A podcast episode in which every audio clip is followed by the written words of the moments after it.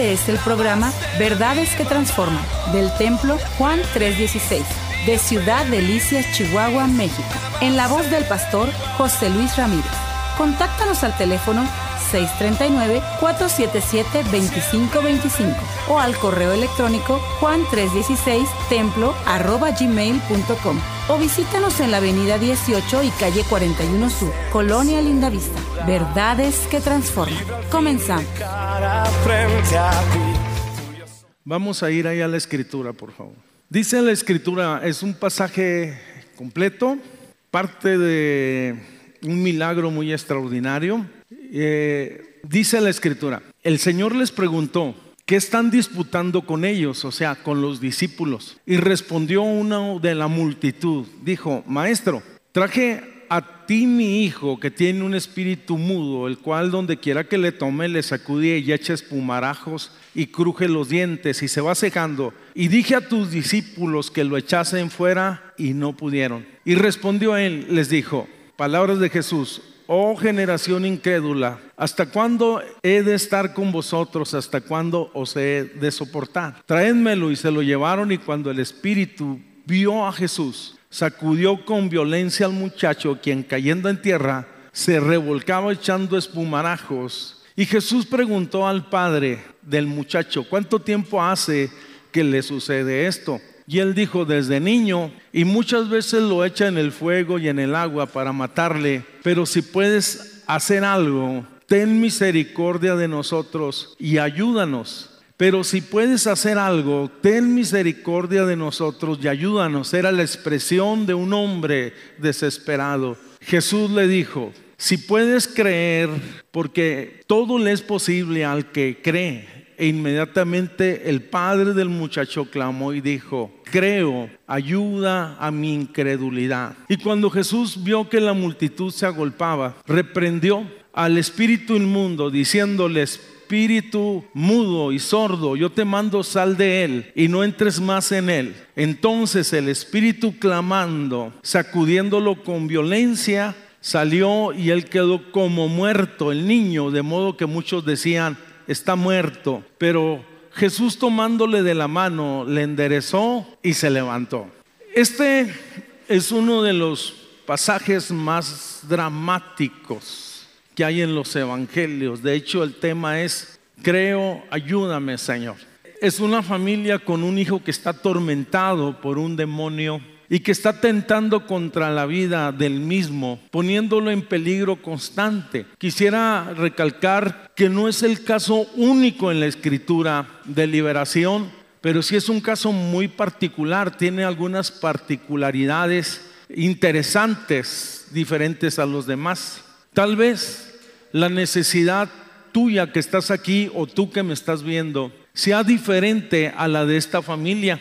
Tal vez no estés enfrentando un problema espiritual, pero pudieras estar enfrentando situaciones que te han quitado la paz. Pudieras estar enfrentando situaciones de carácter familiar, tus hijos en rebeldía, tus hijos en drogas, tu matrimonio a punto de, ser de, de separación. Vamos, hay un sinfín de cosas y casos que hoy suceden a los matrimonios y a las familias es impresionante que cada día van aumentando. Lo que yo veo es una necesidad que no había podido ser suplida o solucionada en ningún otro lugar. Esta persona, el padre de familia, determinó entonces ir a buscar a Jesús. Por lo que se expresa en el pasaje se deduce que no era un discípulo declarado, sino simple y sencillamente alguien que había escuchado acerca del ministerio de Jesús.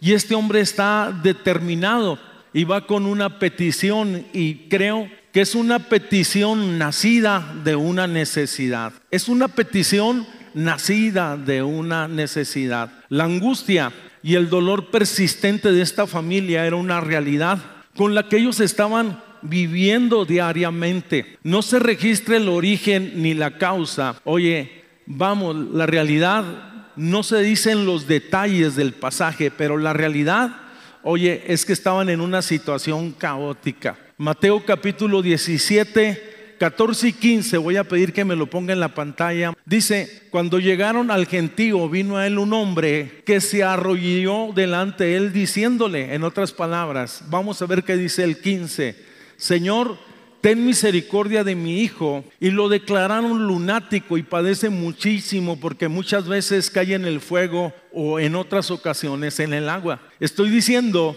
que es una petición nacida de una necesidad. Vamos, la angustia es persistente y permanente. Todos o los que somos casados tenemos hijos y cuando nuestros hijos son pequeños y cuando crecen, luchamos, luchamos porque nuestros hijos vivan bien, deseamos para ellos lo mejor. Yo no he conocido hasta ahorita ningún padre que desee cosas malas o negativas para sus hijos. Vamos, tratamos de crear un ámbito eh, sano emocionalmente, los apoyamos en sus sueños, en sus anhelos, eh, los impulsamos para que ellos vayan a la escuela, los apoyamos en, nuestro, en los proyectos de ellos personales y cuando nuestros hijos eh, enfrentan reveses en la vida, lloramos con ellos. Esa es la realidad de las cosas. Y aún hasta los apoyamos hasta el último momento. Me ha tocado ver muchas madres, oye, que están esperando haciendo fila en la puerta de una cárcel o que están acompañando, llevando y vamos a sus hijos a un centro de rehabilitación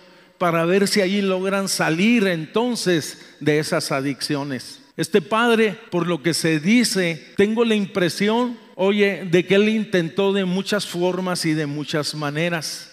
Nada sucedió. El problema que tenía su hijo era de carácter espiritual.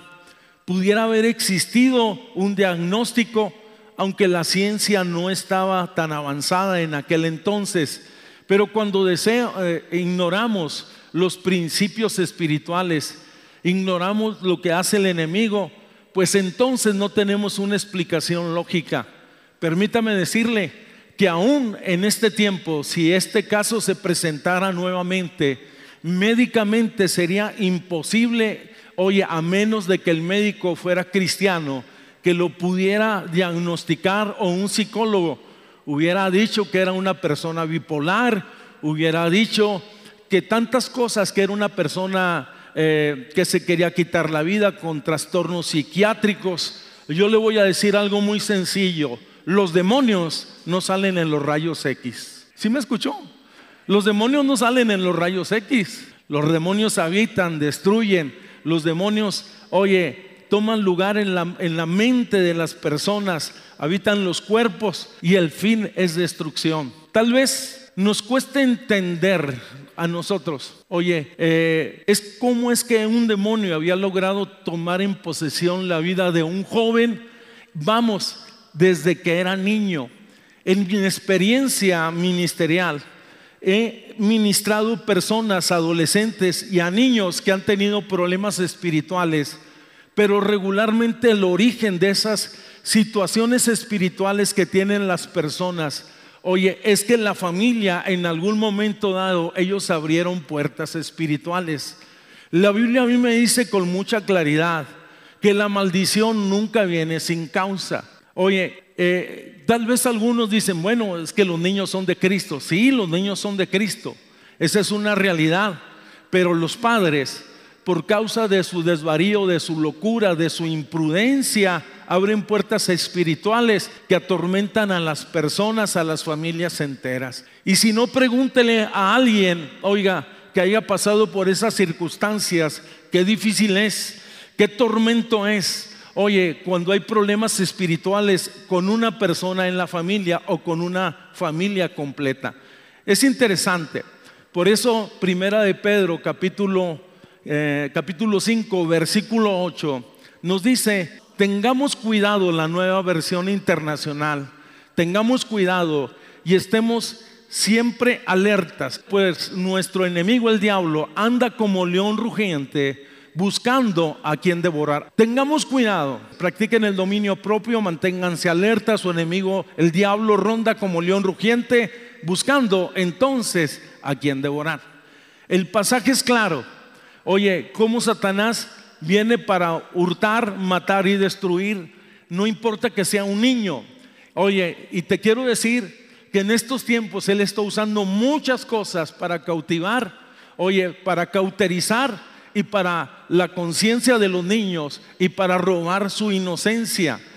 Tal vez eh, hay tanta influencia de carácter espiritual en las familias y cómo debemos de ser cautos y cuidadosos con quién se relacionan nuestros hijos, qué programa están viendo nuestros hijos, oye, qué juegos están viendo nuestros hijos. ¿Qué está diciendo, pastor? Estoy diciendo estos juegos de internet que hoy los chicos son fascinados. Es impresionante la influencia negativa que pueden tener. Es increíble. No estoy diciendo que todos los juegos tienen una influencia, oye, demoníaca, pero muchos de los juegos que nuestros hijos o que nosotros compramos inocentemente pueden influir en la conducta, primero que nada, oye, de nuestros hijos, pero también en la espiritualidad y en la integridad de nuestros hijos. Quiero hacer aquí una pausa, no quiero causar pánico en nadie, pero sí, oye, despertar una conciencia clara en nosotros como padres. Tenemos que cuidar a nuestros hijos emocionalmente, pero también tenemos que cuidar a nuestros hijos espiritualmente. Dije, ¿con quiénes se están relacionando? ¿Qué programas están viendo? Oye, y no solamente se trata de eso, sino trataremos de edificar en la vida de nuestros jóvenes, de nuestros adolescentes y de nuestros niños, impartir conocimiento de parte de Dios, principios bíblicos.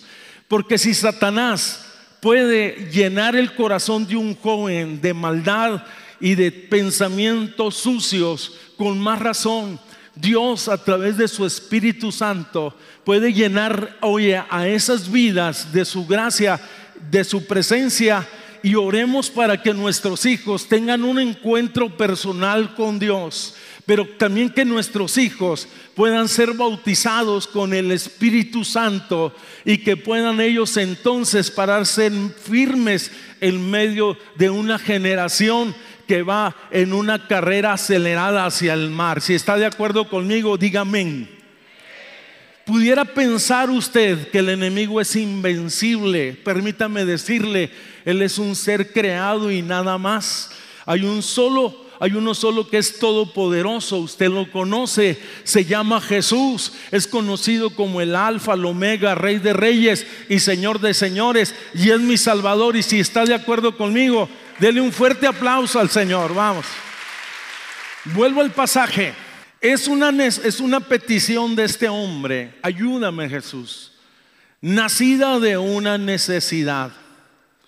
Pero también es una petición nacida de la frustración. ¿Qué cree? Que este hombre decidió ir a buscar a Jesús, sabía que se encontraba en cierto lugar y entonces cuando llega a donde estaba Jesús, donde creía que estaba, resultó que ese día no estaba el Señor ahí. El Señor había tomado a otros de sus discípulos y se había ido a un monte es donde sucedió aquella transfiguración, donde aquellos vieron la gloria y la manifestación de Dios en una especie de retiro espiritual. Oye, vamos, cuando llega el padre del niño, buscaba a Jesús porque sabía que él sanaba a los enfermos y libertaba a los oprimidos. La razón de buscarlo, oye, la razón de buscarlo era por la información que tenía. Vamos, por lo tanto, cuando llega solamente se encuentra con los discípulos. Mencionaré que los discípulos habían tenido ciertas experiencias poderosas espirituales. El Señor ya los había dado autoridad para que fuesen llorasen por los endemoniados, por los enfermos, por los poseídos y habían visto manifestaciones y el poder de Dios obrando. Vamos, pero cuando les trajeron a este chico, les trajeron a este eh, joven, dice que lo intentaron, pero no pudieron. Dice Mateo 16, 17 exactamente, cuando Jesús desciende, había un tumulto y había una confusión. Y dice el, en palabras del Padre, yo lo he traído a tus discípulos, pero no han, no lo han podido sanar. En otras palabras le dice, vamos, dices, no pudieron ayudarme en lo absoluto. Es interesante, es interesante, oye, cómo en ocasiones, cómo en ocasiones Dios permite ciertas cosas para nuestro propio eh, crecimiento. Tal vez el fracaso de los discípulos llevó a este hombre a dudar de Jesús, así que cuando hace su petición pareciera inseguro de que él pudiera ayudarle. Le decía, es una petición nacida de la frustración. Ve a un padre frustrado porque los discípulos no lo pudieron ayudar. Ve a unos discípulos frustrados porque no podían ayudar al padre o a esas personas.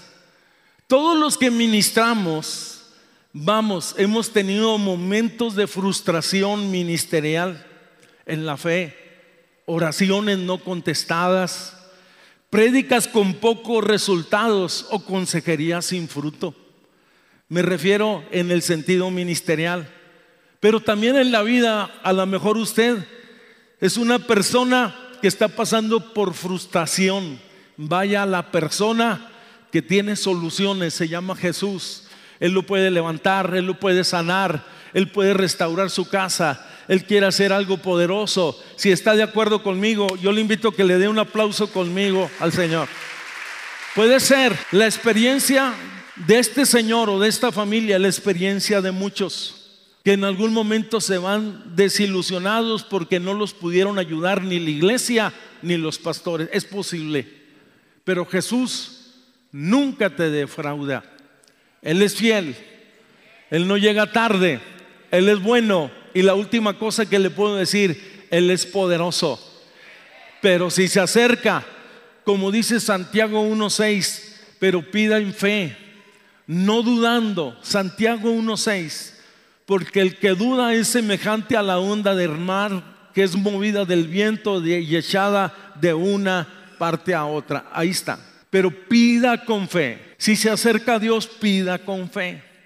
De hecho, cuando Jesús ve el cuadro tan frustrante, dice entonces que Jesús confronta a sus discípulos y le llama incrédulos. Y le voy a decir, y cuando nosotros leemos el texto, tal vez nos parece como muy fuerte, pero la realidad, el Señor con anterioridad, ya les había dado autoridad para que fueran ellos y echaran fuera demonios en su nombre y que pusieran sus manos sobre los enfermos y que los enfermos fueran sanos. Es impresionante. Oye, el pasaje tiene tanto contenido. Luego Jesús, después de llamarle la atención a sus discípulos incrédulos, voltea a ver al hombre necesitado y le preguntas desde cuándo tu hijo está en esta condición. Y el padre empieza a detallarle exactamente desde qué tiempo, desde niño, y le empieza a hablar entonces, oye, de los sucesos o los detalles que había, le había tocado vivir. Yo diría del infierno, oye, del malestar, de los desvelos, de las situaciones que había tocado vivir como familia a lo mejor alguien me está viendo este día, que su vida ha sido difícil, que su vida ha sido marcada por la opresión, que su vida ha sido marcada, oye, por circunstancias difíciles, oye, y están en un momento crítico, depresivo, digo, que si el Hijo los libertare, seremos verdaderamente libres. Y si está de acuerdo conmigo, dele por favor un fuerte aplauso al Señor. Es bajo ese contexto que Jesús dice en Marcos 9:23 que al que cree todo le es posible. Marcos 9:23. Fíjese, es interesante. Jesús le dijo, le dice al Señor, al hombre, si puedes creer, al que cree, todo le es posible. Y ahora vamos al versículo 24. Esto se me hace bien interesante. Inmediatamente el padre del muchacho clamó y dijo, creo, ayuda a mi incredulidad. Dije que es una petición, vamos, nacida de la necesidad. Es una petición nacida del dolor, pero esta es una petición honesta. Creo, Señor, ayuda, ayuda a mi incredulidad. Reconoce que está dudando en este momento y necesita ayuda. Es como cuando dices, sé que Dios es poderoso, pero tengo un problema. Sé que Dios es grande, pero no tengo dinero. Sé que Él es sanador, esa es la realidad, pero tengo un diagnóstico muy severo. O sea, todos en algún momento nos encontramos en una situación igual o parecida. Ya lo dije, no porque tengamos un hijo con problemas espirituales, sino porque tenemos situaciones diversas o problemas diversos. Oye, pero el principio es el mismo. Al que cree, al que cree en Jesús, al que cree que es poderoso, al que cree que puede cambiar los diagnósticos, al que cree que Dios puede proveer a su necesidad, todo lo es posible. Pero tal vez nuestra oración este día, Señor, creo que tú naciste, creo que tú eres poderoso, pero ayúdame y sácame de esta circunstancia. En el mundo que vivimos nos rodea, vamos, y el ambiente en ocasiones es hostil en cuanto a la fe. Aún nuestra propia naturaleza nos hace cuestionar una y otra vez las promesas de Dios. Nuestra propia naturaleza, los razonamientos que en ocasiones luchamos y tenemos porque tenemos cierta información de algo, mis hermanos, que nos ha vetado para creer lo sobrenatural. Le voy a platicar una historia reciente. El día de ayer estaba platicando con un pastor amigo mío y me comentaba que hace seis meses llegó a la iglesia de él una pareja de menonitas. Los que conocen la cultura de los menonitas, de los que están aquí en nuestro estado junto a Cuauhtémoc, oye, ellos tienen eh, una doctrina que no creen en los milagros ni en lo sobrenatural, tienen muchas cosas muy singulares y muy diferentes a lo que creemos nosotros. Él empezó a ir porque empezó a ver el programa de mi amigo y empezó a ver lo que estaba sucediendo en la forma en que adoraban, lo que estaba sucediendo. Oye, y aquella persona estuvo por un tiempo escuchando y recibiendo la palabra, fue bautizado con el Espíritu Santo y lo más impresionante es que su esposa, que no hablaba español, uno de los días que el pastor estaba predicando, oye, ella recibió la llenura con el Espíritu Santo y en camino a su casa le dice a su esposo, fíjate que el Señor me bautizó y dijo, pero ¿cómo es posible? Porque tú, porque tú dice, no entiendes el español. Dijo, no, el pastor estaba hablando en alemán bajo y yo pude entender. Dijo, y al que cree puede recibir la bendición. Yo creía la palabra y tenemos un Dios que interpreta, un Dios que salva, un Dios que libera. Escúcheme, esto es interesante. Ese hombre le dijeron que Jesús sanaba y empezó a orar por los enfermos en los campos menonitas. Y empezaron a sanar los enfermos. Que dije, oye, que al que cree todo le es posible.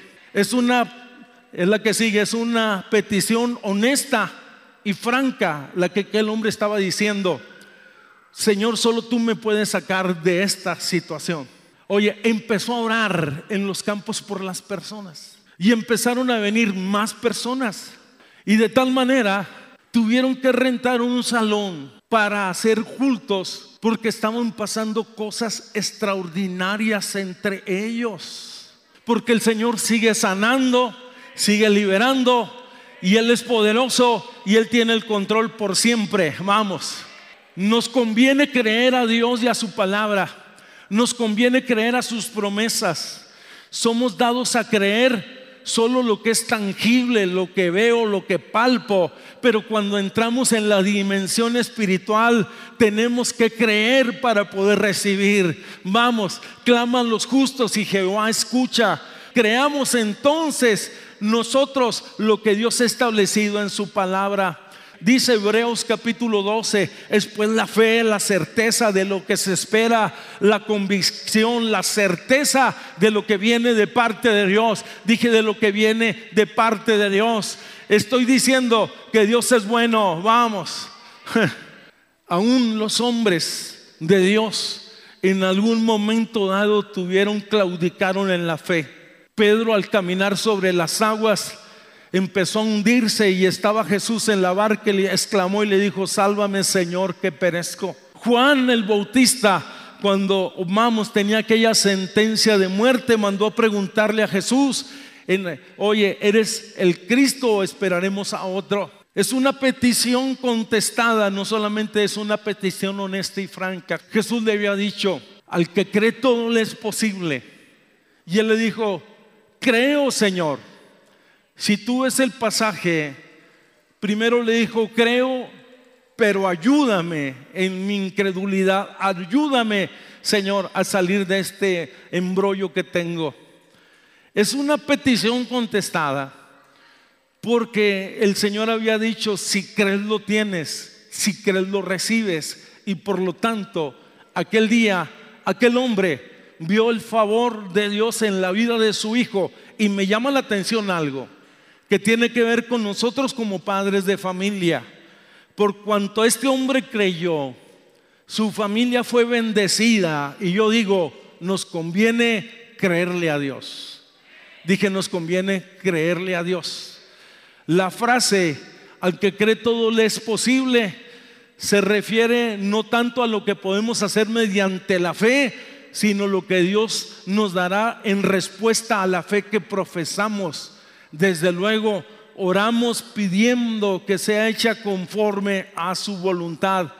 Porque él dijo en Juan capítulo 10, versículo 10, ciertamente el diablo ha venido para hurtar, matar y destruir. Pero la segunda parte dice, yo he venido, dice yo Jesús, he venido para que tengan vida y para que la tengan en abundancia. Ese es nuestro Dios, ese es nuestro Salvador. Dije que es una petición contestada.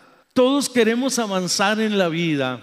Yo creo que ninguno de los que estamos aquí queremos quedarnos rezargados en ninguno de los aspectos que vivimos, desde luego la vida espiritual, la vida familiar, la vida emocional, la vida laboral. Creo que todos deseamos avanzar, ver nuestros sueños realizados, disfrutar de esa libertad que Él ofrece tener una buena salud y éxito, ¿por qué no decirlo? Y familias bendecidas. La realidad es que podemos vivir en esa dimensión donde parece que es imposible desde el punto de vista natural, pero que con el Señor se hacen posibles las cosas. Yo te voy a decir algo, es posible vivir por encima de la depresión, de la tristeza, de la ofuscación, de la derrota y no estoy diciendo que tengas todos tus problemas resueltos, porque siempre vamos a tener problemas, pero que podamos vivir por encima y que podamos vivir en el gozo de Dios, en la plenitud de Dios. Este fue el programa Verdades que Transforman del Templo Juan 316 de Ciudad Delicias, Chihuahua, México. En la voz del pastor José Luis Ramírez. Contáctanos al teléfono 639-477-2525 o al correo electrónico juan316 templo arroba gmail.com o visítanos en la avenida 18 y calle 41 Sur, Colonia Lindavista. Verdades que Transforman.